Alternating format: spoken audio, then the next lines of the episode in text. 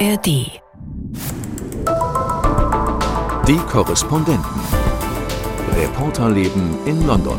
In der Sekundarschule habe ich zwei, maximal vier Stunden Deutsch in der Schule. In, in Deutschland habe ich äh, vier bis sechs Stunden. Das heißt, das Sprachniveau, das ich erreichen kann, ist ein ganz anderes.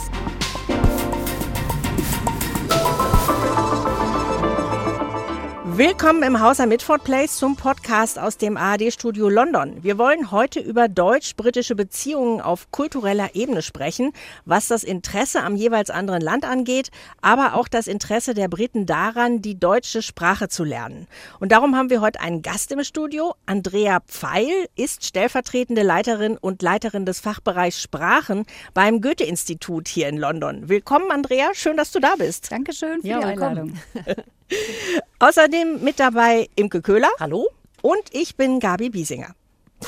Die Briten gelten ja gemeinhin etwas als Sprachlernmuffel. Schließlich kommt man ja mit Englisch ganz gut zurecht. Es gibt da allerdings einen Bereich, da weisen Engländer doch überzeugende Deutschkenntnisse auf. Zum Beispiel diese hier, die ich auf dem deutschen Weihnachtsmarkt in Birmingham getroffen habe. German sausage, yes, very good. Bratwurst, no? Yeah, some German beer. I love the Glühwein. I love Christmas. Ja, Bratwurst, Bier und Glühwein sind im Vereinigten Königreich sehr bekannte deutsche Vokabeln. Mit die wichtigsten. Unbedingt. Zweifellos. In der Tat, ja. Aber machen wir uns nichts vor, Speisekarte lesen können geht noch nicht als Fremdsprache beherrschen durch. Und das Interesse der Briten an Fremdsprachen ist rückläufig und darüber wollen wir eben mit dir reden, Andrea Feil. Die British Academy hat kürzlich eine Studie veröffentlicht, der zufolge nur 21 Prozent der Briten eine Unterhaltung in einer anderen Sprache als Englisch führen können. Seit 2004 kann man Sprachen in der Schule abwählen, wenn man 14 ist. Ähm, haben die Briten nicht recht, wenn sie sagen, mit Englisch kommt man in der Welt doch gut zurecht? Das stimmt. Das Sprachenlernen hat an britischen Schulen seit 2004 sehr stark abgenommen, weil es eben nicht mehr obligatorisch an der Sek Sekundarschule ist. Aber natürlich stößt man an seine Grenzen, wenn man nur Englisch kann und keine anderen Fremdsprachen spricht, gerade auf dem internationalen Markt. Das, was sich hier immer als Cultural Agility äh, als Begriff etabliert hat, nämlich so die kulturelle Agilität, das kulturelle Verständnis, das fehlt einem, wenn man keine Fremdsprache in der Schule gelernt hat. Und das ist das, was äh, die Briten langsam auch verstanden haben und jetzt viele Maßnahmen ins Leben gerufen haben, um das auch zu ändern. Kannst du das gerade noch mal etwas näher erklären, Cultural Agility, was das genau ist? Genau, das ist eine sehr, sehr gute Frage, denn äh, es geht einerseits natürlich darum, so ein äh, Kulturverständnis zu entwickeln, also das, was wir eigentlich früher immer so als interkulturelles Verständnis bezeichnet haben, aber es geht auch darum, so ein bisschen um die Ecke denken zu können, zu verstehen, was heißt das eigentlich, wenn ich so ein Wort wie Glühwein äh, verwende zum Beispiel. Also woher kommt das eigentlich? Wie, wie machen die Deutschen das? Verschiedene Wörter einfach zusammensetzen und dann neue Wörter haben. Also so ein bisschen äh, sich reinzuversetzen in andere Köpfe und äh, damit eben selber agiler und flexibler zu sein. Und du meinst also, es geht jetzt dann auch darum, also äh, das Wort Glühwein quasi zu sezieren und zu gucken, wo kommt das her und nicht darum, ein Stereotyp zu entwickeln, dass die Deutschen gerne erhitzten Wein in sich reinkippen. Naja, die Briten tun es ja auch. ich glaube, es geht nicht darum, Wörter zu sezieren, sondern zu verstehen, dass man in anderen Sprachen andere Konzepte hat, sich die Welt zu erschließen. Und das ist das, was, was man eben mit Fremdsprachenlernen äh, gewinnt. Und das hat man leider jetzt hier nicht mehr so verstärkt in der Schule die Chance. Bei den Wörtern Kindergarten und Waldsterben, da haben die Briten ja auch entdeckt, wie praktisch die deutsche Sprache sein kann. Oder der Zeitgeist, das ist auch so ein Genau, Wort. ja, ja. Mhm. Achtung, wird auch gerne benutzt. richtig, richtig. Ja, äh, gucken wir noch mal auf die Zahlen. Also die Zahlen zeigen, dass seit 2003, also in den vergangenen 20 Jahren, die Zahl der Deutschlernenden bei den A-Levels, was hier eben dem Abitur entspricht, auf unter ein Drittel gefallen ist. Also 2003 waren es noch 7000, jetzt 2023 nur noch 2000.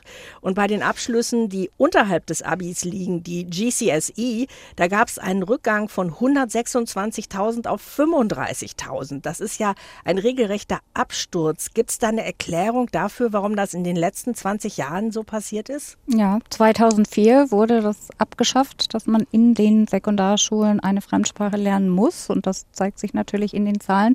20 Jahre sind eine lange Zeit. Da ist viel an Infrastruktur äh, auch abgebaut worden. Das heißt, Schülerinnen haben in den Schulen gar nicht mehr so die Möglichkeit, eine Auswahl an Sprachen zu haben. Und oft fällt eben Deutsch damit auch runter. Und deswegen sieht man auch, dass Deutsch extrem stark zurückgegangen ist. Es ist aber auch so, dass zum Beispiel das British Council erst vor kurzem eine Befragung unter Schülerinnen gemacht hat. Äh, und die haben zu 73 Prozent gesagt, dass sie eigentlich schon in der Grundschule die Möglichkeit haben wollten, eine Sprache zu lernen. Also es ist gar nicht so, dass da gar nicht die, der Wunsch da ist, eine Sprache zu lernen, aber das, das Angebot ist einfach nicht mehr da durch diese Abschaffung als obligatorisches Angebot an den Schulen.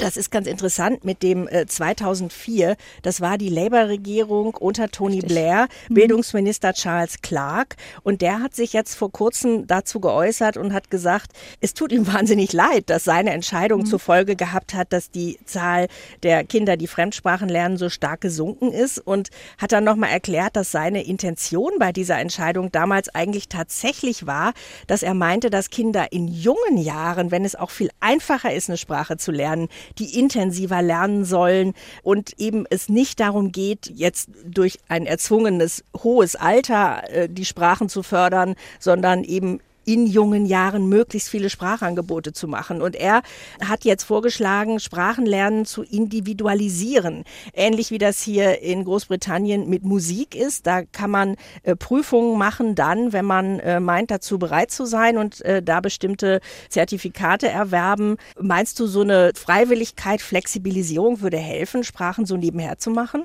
Also erstmal glaube ich, wäre es geholfen, wenn sich in den Schulen nicht so stark der Fokus auf die Prüfungen setzen würde, sondern eher auf den Lernprozess an sich. Ich meine, beim Sprachenlernen auf viel Differenzierung zu achten und die individuellen Lernfortschritte zu feiern, das ist unglaublich wichtig. Also das wissen wir alle hier wahrscheinlich, als wir Englisch gelernt haben. Die Erfolge sind wichtig, dass man die feiert. Es ist auch wichtig, mit Fehlern umzugehen. Aber wenn ich 30 Schülerinnen oder mehr in einer Klasse habe, ist es ziemlich illusorisch, äh, auch so zu unterrichten. Das heißt, äh, gute Idee, aber in der Umsetzung sehr schwierig. Und es ist tatsächlich aber auch so, dass es in den Primarschulen ja verpflichtend ist, eine Fremdsprache zu lernen. Nur ist da das Angebot sehr, sehr mager und äh, oft natürlich auch die Sprachkompetenzen bei Primarschullehrkräften nicht vorhanden. Ich habe noch mal eine Frage zu den kognitiven Fähigkeiten. Es gibt doch bestimmt Studien, die nahelegen, wie wertvoll es für Kinder ist, Fremdsprachen zu lernen, oder? Weil das kognitive Fähigkeiten ausweitet oder ihre, ja, ihre kognitiven Fähigkeiten bestärkt oder ausweitet. Und spielt euch das nicht in die Hände, quasi dafür zu argumentieren, dass doch der Fremdsprachenunterricht an den Schulen erhalten bleiben sollte, wo du auch gerade gesagt hast, Kinder wollen offensichtlich eigentlich gerne, aber die Infrastruktur fehlt. Das stimmt. Also die Argumente gibt es natürlich, aber wir haben grundsätzlich das Problem, dass das muss man, glaube ich, immer wieder äh, sich äh, vor Augen führen, dass Fremdsprachenlernen hier einen sehr geringen Anteil im Stundenplan einnimmt. Also in der Sekundarschule habe ich zwei, maximal vier Stunden Deutsch in der Schule. In, in Deutschland habe ich äh, vier bis sechs Stunden Englisch ab der fünften Klasse. Das heißt, das Sprachniveau, das ich erreichen kann, ist ein ganz anderes hier im Vergleich zu Deutschland. Also ich habe gar nicht die Chance, auf so ein hohes Niveau zu kommen und all die Vorteile, die damit äh, verbunden sind, auch äh, zu erleben zu können, weil ich eben nur so limitiert lernen kann. Du hast gesagt, es gibt sowieso nur sehr begrenzten Sprachunterricht. Wie steht denn Deutsch da überhaupt im Rennen im Vergleich zu anderen Fremdsprachen, Spanisch oder Französisch? Also Deutsch ist immer noch an dritter Stelle, aber natürlich weit abgeschlagen nach Französisch und Spanisch. Spanisch äh, ist im Aufstieg immer noch. Aber ich glaube, das Problem ist gar nicht so sehr, was ist jetzt attraktiver, welche Sprache ist attraktiver, sondern es ist eher ein Angebot zu Nachfrageproblem. Schulen müssen sich entscheiden. Also man hat eben vielleicht nur zwei Sprachen im Angebot und dann ist es eben Französisch und Spanisch und nicht unbedingt Deutsch. Also die Fächer stehen auch miteinander in Konkurrenz und deswegen müssen Schülerinnen sich dann früher entscheiden und auswählen. Und außerdem hat man zum Beispiel im Abitur nur drei, maximal vier Fächer. Das heißt, da fällt einfach das Sprachenlernen so oder so schon früher raus und damit natürlich auch Deutsch. Und werbt ihr an Schulen dafür, Deutsch zu lernen? Und wie macht ihr das? Mit welchen Argumenten? Was sind die Vorteile? Oh, große Werbeplakate, Bratwurst, Learn Glühwein. German, go to Bavaria. Ja, mit Glühwein an Schulen werben wäre jetzt, glaube ich, äh, nicht so Schwieriger populär. Ansatz, ja. Harry Kane oder so. Genau, Harry Kane, das ist, also Fußball ist definitiv ein sehr, sehr beliebtes, e- egal äh, ob jetzt äh, man für Deutsch oder irgendwas wirbt, Fußball geht immer. Das Gute ist, dass wir hier vor Ort sind und tatsächlich sehr viel mit Schulen, Schulleiterinnen sprechen können, auch mit Lehrkräften sprechen und mit Schülerinnen natürlich und rausfinden können, was ist der Bedarf, was wird gebraucht vor Ort und das ist sehr unterschiedlich. Oft liegt es eben daran, dass man nicht genug Lehrkräfte hat, die Deutsch übernehmen können. Es liegt aber auch daran, dass kein aktueller Bezug zu Deutschland da ist, dass man nicht so viel über Deutschland weiß. Und äh, da können wir helfen. Wir können Motivationsprogramme machen. Wir können Begegnungen zwischen Jugendlichen in Deutschland und in Großbritannien schaffen und eben versuchen, die Mobilität, so gut es eben geht, äh, am Laufen zu halten und Motivationsprogramme aufzusetzen, die zeigen, was Deutschland für ein vielfältiges Land ist, dass es aufregend ist, auch in Deutschland zum Beispiel einfach mal Urlaub zu machen oder sich in Deutschland für ein kostenloses Studium zu entscheiden. Also es gibt jede Menge Gründe und die sind teilweise hier nicht so bekannt und da setzen wir auch an, um zu versuchen zu vermitteln, was Deutschland alles zu bieten hat. Und wenn ich das jetzt richtig verstehe, also ihr engagiert euch eben für Deutsch lernen in Schulen im Mhm. Rahmen der normalen Curricula. Ihr steht auch mit Unis in Kontakt, die deutsche äh, Departments haben. Und aber als Goethe-Institut bietet ihr auch selber Deutschunterricht an. Und zwar nicht nur in London, sondern landesweit. Ja, sogar weltweit.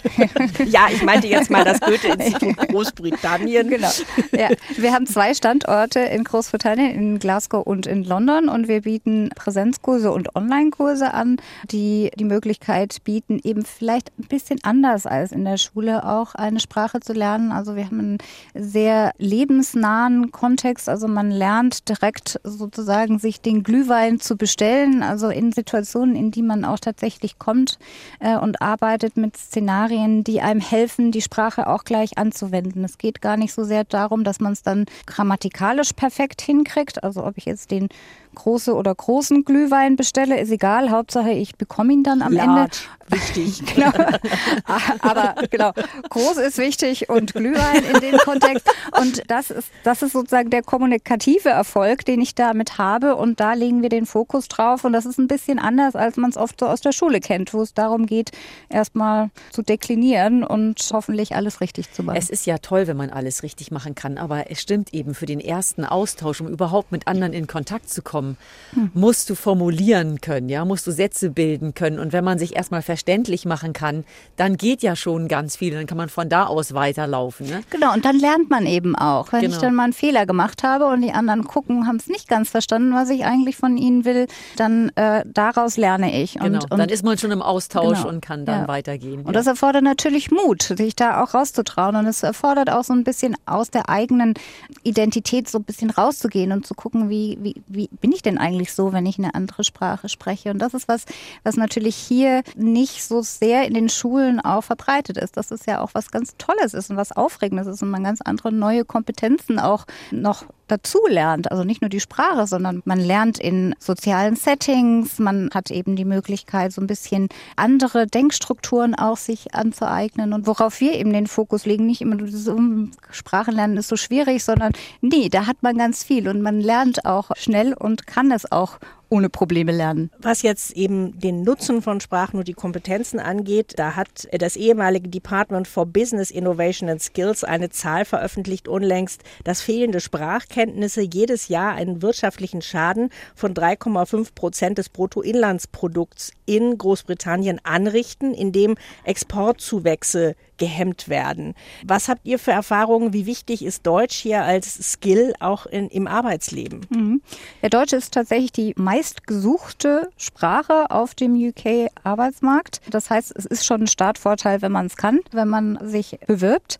Aber ganz häufig ist unsere Erfahrung, ist die Sprachkompetenz auch was, was nicht sofort unbedingt zum Einsatz kommt. Also man geht nicht und sagt, also ich kann Deutsch und kriegt deswegen den Job, sondern man kriegt eben den Job und es stellt sich dann erst heraus, was es eigentlich für einen Vorteil ist, dass man noch eine andere Sprache ist und die kommt dann im Berufsleben irgendwie etwas später zum Einsatz. Also was weiß ich, das Unternehmen erweitert und man braucht die Fremdsprachen dann äh, später oder man kann dadurch Netzwerke aufbauen, die es vorher sonst nicht gegeben hätte. Also das stellen wir immer wieder fest. Also Deutsch ist sozusagen der extra Benefit, den man hat, wenn man auf den Arbeitsmarkt kommt. Let's Talk Brexit. Hm. Äh, oh je. Keine, keine Sendung ohne B-Word. Ja. Genau. ähm, welchen Effekt hat der Brexit gehabt an den verschiedensten Ecken und Enden? Also was zum Beispiel auch, was Deutschlehrer angeht, die ihr habt, die ihr rekrutiert, was Austausch angeht, äh, Reisen, Sprachreisen. Erzähl. Hm, ja, wie viel Zeit habt ihr denn? Fang mal an. Ja. Also, Wir blenden dann langsam ja. aus. genau. Das könnte über Weihnachten dauern. Also das Gute ist, am, am Goethe-Institut haben wir kein Problem, Lehrkräfte zu rekrutieren, weil wir hier vor Ort auch äh, ein Fort- und Weiterbildungsprogramm haben und man eben auch als Quereinsteiger bei uns Lehrkraft werden kann. Also man kann sich bei uns dann sozusagen weiterbilden. Das heißt, da haben wir die Problematik nicht. Aber in allen anderen Bereichen ist es natürlich viel schwieriger geworden. Jugendmobilität, Austausch äh, wird schwieriger. Man braucht einen Pass, also so banal das klingt, mhm. aber man hat nicht unbedingt einen Pass, wenn man in Deutschland lebt oder hier natürlich auch nicht. Und wenn man nicht eine EU-Staatsbürgerschaft hat oder eben Brite ist, dann kommt man auch gar nicht so einfach außer Landes und kann an einem Austausch teilnehmen. Das sind viele, viele Kleinigkeiten, die jetzt rausgekommen sind durch den Brexit, die unsere Arbeit erschweren, die aber auch jungen Menschen hier im Land sehr schwer machen, das zu erfahren, was eben vor Brexit möglich war, einfach mal woanders hinzugehen und zu gucken, wie ist es denn da eigentlich so oder vielleicht mal woanders ein bisschen zu jobben und sich in anderen Ländern umzugucken. Das ist nicht mehr so einfach möglich, aber ich glaube, es ist auch eine Chance jetzt, weil tatsächlich ganz stark jetzt auch erkannt wird, was können wir denn nicht mehr machen, was wir vorher machen konnten und das daran wieder arbeiten und zu gucken, wie können wir enger wieder zusammenkommen. Wir sind da eng im Austausch auch. Es gibt wieder eine britisch-deutsche Kulturkommission, die wieder eingerichtet wurde, so dass man eben wieder Wege findet, leider auch ein bisschen langsam, aber perspektivisch Wege findet, zum Beispiel Jugendmobilität wieder mehr möglich zu machen. Oder dramatisch ist auch das Thema Fremdsprachenassistenten, die kommen nicht mehr so einfach ins Land. Das ist ja die Möglichkeit, auch für Schulen ihren Schülerinnen mal einen Einblick in andere Länder zu geben. Und wenn das nicht möglich ist, hat man auch perspektivisch ein Lehrerrekrutierungsproblem. Also Fremdsprachenassistenten sind essentiell auch äh, in den Schulen und die können im Moment, im Moment nicht mehr mehr kommen. Da sind wir auch dran zu gucken, dass wir da wieder Lösungen finden, damit hier Schülerinnen nicht benachteiligt sind. Ihr baut auch an Schulen sogenannte Language Hubs auf. Wie funktioniert das? Ja, das ist äh, eine, auch eine sehr positive äh, Entwicklung, die sich auch daraus ergeben hat, dass die Regierung und das Department äh, of Education festgestellt hat, also das Bildungsministerium festgestellt hat, mh, hm, Fremdsprachenlernen geht immer weiter nach unten. Wir haben gerade drüber gesprochen, 20 Jahre hat man sich angeguckt, was äh, da passiert und hat jetzt Gegenmaßnahmen äh, initiiert. Also man hat 14,9 Millionen in die Hand genommen und sich überlegt, wir möchten Fremdsprachenlernen wieder fördern an Schulen. Schülerinnen sollen die Möglichkeit haben, Sprachen zu lernen. Und äh, wir als Goethe-Institut haben zusammen mit dem äh, University College of London und dem British Council ein Konsortium gegründet und sind jetzt beauftragt worden vom Bildungsministerium, diese Initiative umzusetzen. Wir arbeiten zusammen mit insgesamt 25 Schulen, die dann wiederum mit fünf bis sieben Schulen in ihrem Umkreis Partnerschaften aufbauen und also schulgeleitet äh, Fremdsprachenlernen an den Schulen wieder fördern. Und äh, da sind wir gerade dabei. Das ist jetzt das erste Jahr. Da ist es natürlich äh, schwierig für Deutsch, denn Deutsch ist eben an vielen Schulen schon abgeschafft worden. Und wir haben vom Bildungsministerium nochmal sozusagen den Sonderauftrag, Deutsch speziell zu fördern. Dafür gibt es auch extra äh, Mittel vom Bildungsministerium und wir sind nicht daran gebunden, nur die, diese Language Hubs zu unterstützen, sondern wir können in ganz England, das gilt nur für England, in ganz England äh, Schulen und Lehrkräfte fördern und unterstützen und Programme ausrollen, um Deutsch noch weiter zu fördern. Das heißt, wir können mit Schulleitern sprechen und sagen, was braucht ihr, äh, wie können wir euch helfen, dass Deutsch bei euch wieder aufgebaut wird oder ausgebaut werden kann. Und das ist ein riesiger Fortschritt und eine ganz tolle Entwicklung. Also die, das Anerkennen, das was getan getan werden muss und dass jetzt hier so viel Initiative und Dynamik entsteht, um äh, Sprachenlernen wieder zu fördern, ist wirklich großartig. Wir sind auch äh, sehr begeistert, dass wir da dabei sein dürfen und unterstützen können. Und was auch toll ist, und dann höre ich auch auf, ist, dass wir auch in diesem Kontext, dass Herkunftssprachen mehr gefördert werden. Also Heritage Learning ist etwas, was nicht nur hier, sondern in vielen Ländern immer so ein bisschen hinten runterfällt in der Schule. Das heißt, Kinder kommen schon mit ganz viel Sprachkompetenzen in die Schulen. Die haben also hier hat fast in jeder Klasse haben die Kinder noch eine andere Sprache, die sie schon mitbringen und die sie im Laufe der Jahre dann immer mehr verlieren, weil es nicht gefördert wird. Und dieses Programm in unserem Konsortium fördert eben auch das Lernen von Herkunftssprachen und da sind wir besonders glücklich, weil das natürlich eine, ein Asset, eine Kompetenz ist, die in den Schulen noch mehr gefördert werden sollte. Ich höre deine Begeisterung, Andrea, und das trotzdem, ist trotzdem ist mein Eindruck, wenn es erstmal um 25 Schulen geht, die dann wiederum mit anderen kooperieren, fünf oder sieben Schulen jeweils, dann kooperieren in ihrem Umfeld, zeigt das eben doch, wie mühsam so ein Neuaufbau ist, um das Ganze wieder aufzusetzen und wieder dahin zu bringen, wo es vielleicht mal war.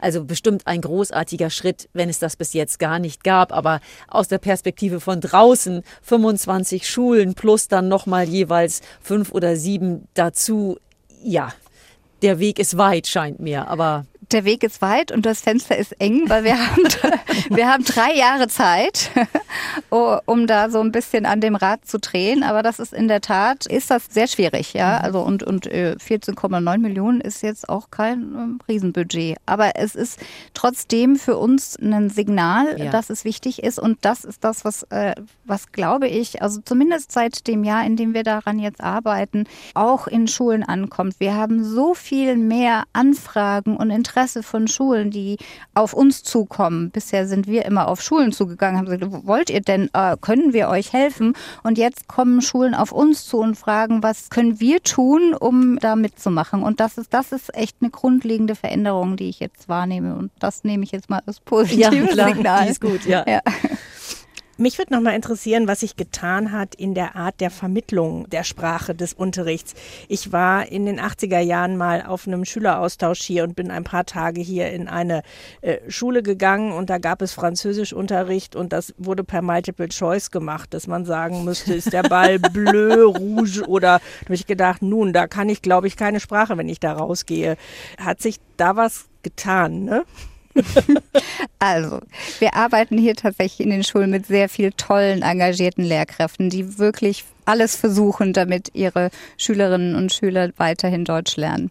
Aber es ist natürlich sehr stark an den Prüfungen orientiert und die schränken schon ein bisschen ein, was man so als kreative Methoden auch einsetzen kann. Und dazu kommt, dass es nicht so stark verbreitet ist die neue Sprache auch in dieser Sprache zu unterrichten. Also das ist so ein grundlegender ah. Faktor, den wir am Goethe-Institut auch haben, möglichst Deutsch zu sprechen im Deutschunterricht. Mhm. Äh, aber das ist hier gar nicht so verbreitet. Oft findet der Deutschunterricht zum großen Teil auf Englisch statt. Und dann habe ich auch nur noch zwei Stunden in der Woche. Also da ist einfach ein großes Limit und, und sehr viel Sorge von den Lehrkräften, nicht zu viel Deutsch zu sprechen, damit die nicht überfordert sind, die Kinder. Und das ist ist eigentlich eher kontraproduktiv in dem Kontext. Also ich glaube, ja, es hat sich viel verändert, aber es kann sich auch noch einiges tun, damit man noch mehr die Sprache tatsächlich hört und dann auch anwenden kann. Ja, lasst uns den Blick doch zum Schluss noch etwas weiten, nämlich vom Sprachenlernen auf die deutsch-britischen Beziehungen. Die deutsche Botschaft, die hat äh, im Herbst eine Umfrage durchgeführt. Ein Meinungsforschungsinstitut Deltapol beauftragt 2000 Briten befragt, Britinnen und Briten über ihr Verhältnis zu Deutschland sechs Jahre nach dem Brexit. Und insgesamt kann man schon sagen, dass das Verhältnis sich verschlechtert hat, oder Imke? Ja, das gibt zumindest auch ein Drittel der Befragten an. Da ist schon der Eindruck da, dass das Verhältnis schwieriger geworden ist, dass es sich abgekühlt hat. Wobei knapp sieben von zehn befragten Britinnen und Briten angeben, ein positives Bild von Deutschland zu haben. Das ist ja schon mal was. Also eine gute Ausgangslage eigentlich. Und man nimmt uns wahr als wichtiges Partnerland, gerade auch was wirtschaftliche Beziehungen angeht, als eine wirtschaftlich starke Nation. Und da ist Deutschland auch Referenzgröße und war es, glaube ich, schon immer oder ist es schon seit langem, dass man hier schon immer wieder guckt, wo steht Deutschland? Und man würde vielleicht nervös werden, wenn Deutschland zu stark werden würde, aber man will auf keinen Fall ein schwaches Deutschland. Das ist hier schon die starke Wahrnehmung. Deutschland im Zentrum Kontinentaleuropas soll eine starke Nation sein. Aber das ist eben sehr stark auf die Wirtschaft bezogen. Was die Beziehungen ansonsten angeht, muss man sagen, nur rund die Hälfte nennt die Beziehungen zwischen den beiden Ländern eng oder sehr eng. Und mehr als die Hälfte gibt an, über Deutschland nicht viel zu wissen. Das hast du ja schon angesprochen mhm. vorhin, Andrea. Das ist auch tatsächlich ein Problem. Im Geschichtsunterricht haben natürlich alle mal Deutschland behandelt, weil der Zweite Weltkrieg durch, durchgenommen wird. Genau, Achtung. Äh, dann geht es natürlich um Nazi-Deutschland oder Hitler-Deutschland. Und wie aber das moderne Deutschland aussieht, wie wir heute leben in Deutschland, wissen viele gar nicht. Und da spielt dann auch wieder mit hinein, dass wir kein Urlaubsland sind. Die Briten fahren nach Frankreich oder Spanien, sehr gerne nicht unbedingt nach Deutschland dann gelten wir leider eher als humorlos und langweilig. Und insofern macht das vielleicht auch äh, jetzt einen Aufenthalt in Deutschland nicht wahnsinnig attraktiv für die Briten. Und was unsere kulturellen Schätze angeht, haben wir viel zu bieten. Nur da greift dann das eine ins andere. Zum einen wissen das viele Briten vielleicht nicht, zum anderen können sie es sich nicht unbedingt erschließen, wenn sie die Sprache nicht verstehen. Und das alles äh, führt letzten Endes dazu, dass der Austausch nicht so intensiv ist, wie er sein könnte und eine gewisse Einseitigkeit entsteht, weil es ja zumindest für unsere Generation noch gilt, dass jeder von uns in der Jugend mal hier in England war für den ersten Sprachkurs oder auch den zweiten. Man hat Land und Leute kennengelernt, man war vielleicht in einer Gastfamilie und hat die schon lieben gelernt, ja, weil man gemerkt hm. hat, vieles ist hier skurril, ist anders, es ist humorvoll und man wusste, man will wiederkommen. Man hält den Kontakt, ja, man hat irgendwie ein Fable für England entwickelt, will wiederkommen. Andersrum ist das nicht der Fall. Es kommen keine jungen Briten, jetzt vielleicht eh nicht mehr, aber auch in der Vergangenheit. Nicht so viele junge Briten äh, sind nach Deutschland gekommen, um Deutsch zu lernen. Und dadurch gibt es irgendwie so ein Ungleichgewicht in den Beziehungen. Es gibt ja auch diesen popkulturellen Einfluss, den man als Aufwachsende in Deutschland wahrnimmt, dass die Musik aus Großbritannien kommt, Filme, Serien, dass man da eine Bindung herstellt zu Großbritannien. Und äh, es gibt immer so dieses Saying, also Sprichwort ist das falsche Wort, aber die Deutschen lieben die Briten und wollen gerne zurückgeliebt werden, aber die Briten lieben ehrlich gesagt nicht so richtig zurück. Die lieben eigentlich niemanden, wenn dann vielleicht sonst noch eher die Franzosen. Und das fand ich auch so überraschend an dieser Umfrage, wenn es darum geht, was ist denn an Wissen über Deutschland äh, vorhanden bei den Befragten? Also äh, könntet ihr denn da irgendwie was aufzählen, was ihr mit Deutschland verbindet? Dann ist es über, sind es überwiegend Männer, die angeben, dass sie besser über Deutschland informiert wären als Frauen.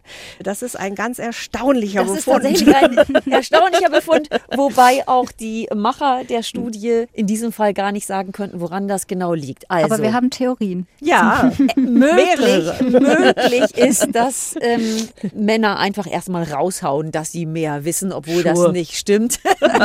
Mansplaining. Ja, genau, im Sinne von Selbstdarstellung und Frauen sind dann vielleicht etwas schüchterner oder auch realistischer oder eher ehrlicher, wie auch immer, und sagen, naja, eigentlich weiß ich nicht so viel.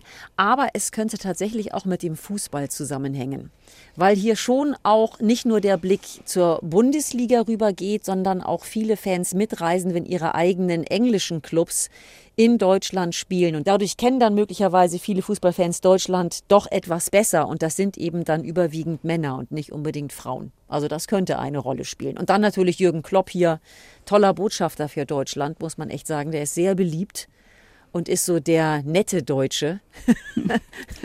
Das tut uns ganz gut, glaube ich. Autos sind auch so ein Thema. Also mhm. Autos sind äh, ja auch immer wieder populär und äh, das sind eben auch häufig eher Männer, die sich mit Autos und deutschen Autos beschäftigen und damit auch, also die Wahrnehmung ist, ich weiß eigentlich was über Deutschland, äh, was vielleicht sich Frauen dann auch nicht so zutrauen. Da muss ich was ergänzen, wo wir jetzt Bratwurst, Glühwein und was war das dritte? Fußball.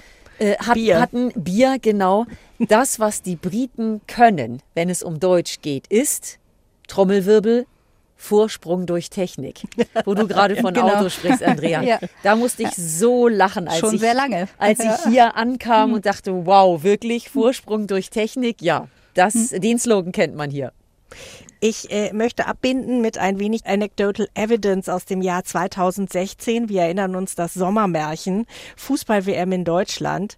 Und das war, glaube ich, wirklich ein Punkt, an dem äh, die Briten Einblicke in Deutschland bekommen haben, die sie vorher nicht hatten, weil Fans da waren. Und ich habe in Baden-Baden, wo damals das englische Nationalteam untergebracht war, abends äh, in der Allee ein wahnsinnig schöner Sommerabend mit Reportern von der britischen Boulevardpresse, die, die Sportreporter, die da waren beim englischen Team, das begleitet haben, mit an einer Tafel gesessen und die haben da gesessen und haben gedacht, wir können das gar nicht fassen, dass das hier Deutschland ist und wie geil das ist und wie ihr feiern könnt. Genau, dass ihr und feiern Wahnsinn. könnt. Das haben So. viele danach Und gesagt. Wow, ich- dass ihr feiern Das hat könnt. damals, und ich meine, weil die Presse hier ja ein prägendes Bild äh, liefert, hat das, glaube ich, bei denen jedenfalls, die da waren, für eine gewisse Zeit den Blick etwas geändert.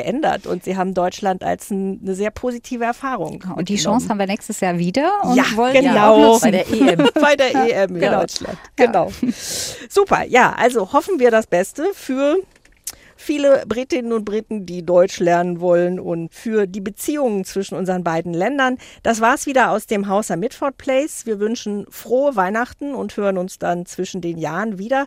Danke für das interessante Gespräch, Andrea Feil, vielen Dank. stellvertretende Leiterin des Goethe-Instituts hier in London. Ja, Tschüss Dank. sagen Imke Köhler. und Gabi Biesinger. Tschüss. Tschüss. Die Korrespondenten. Reporterleben in London. Der Großbritannien-Podcast von NDR Info. Vom Strompreis bis zur Wärmepumpe, vom E-Auto bis zum Fachkräftemangel. Die Journalistinnen und Journalisten der NDR Info Wirtschaftsredaktion spüren von Montag bis Freitag die wichtigsten Themen auf und liefern dazu alles Wichtige in nur 10 Minuten. Was heißt das, dieses Zweckentfremdungsverbot? Es ist verboten, wie das Gesetz eben schon sagt, eine Wohnung Zweck zu entfremden. So. Und was ist das dann? das ist zum Beispiel der Fall, wenn man seine Wohnung immer wieder als Ferienwohnung anbietet. Wir kennen das, ne? Airbnb und so weiter und so fort. Oder wenn man aus einer Wohnung zum Beispiel Geschäftsräume macht, also etwa sowas wie eine Anwaltskanzlei oder ein Steuerbüro. Der Podcast 10 Minuten Wirtschaft. Von Montag bis Freitag, jeden Nachmittag neu in der ARD Audiothek.